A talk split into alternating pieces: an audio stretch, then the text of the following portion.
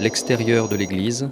Verrières fut érigée en paroisse en 1177 par le pape Alexandre III, date à laquelle fut construite l'église Notre-Dame de l'Assomption. Remaniée au cours des siècles, elle constitue un ensemble équilibré dont la façade à pignon est dotée d'une porte principale à ogive. De l'édifice d'origine, il ne reste guère que la partie basse du clocher et la corniche latérale à modillons sculptés. La base du clocher date du XIIe siècle, c'est la partie la plus ancienne de l'église. Quant au clocher, il a été refait plusieurs fois, en particulier en 1875.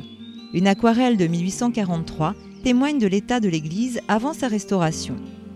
La rosace, de style gothique flamboyant, installée dans la façade au XVe siècle, est unique dans le canton. Les vitraux actuels, réalisés vers le milieu du XIXe siècle et consacrés à l'iconographie symbolique des litanies de la Vierge, sont une grande qualité d'exécution. Nous admirons entre autres la luminosité des couleurs, la fermeté du dessin et l'habileté de la mise en plomb. Les autres vitraux, tous de la fin du XIXe siècle, affichent les noms de leurs donateurs, notables des châteaux, confréries de la Vierge et du Saint-Sacrement.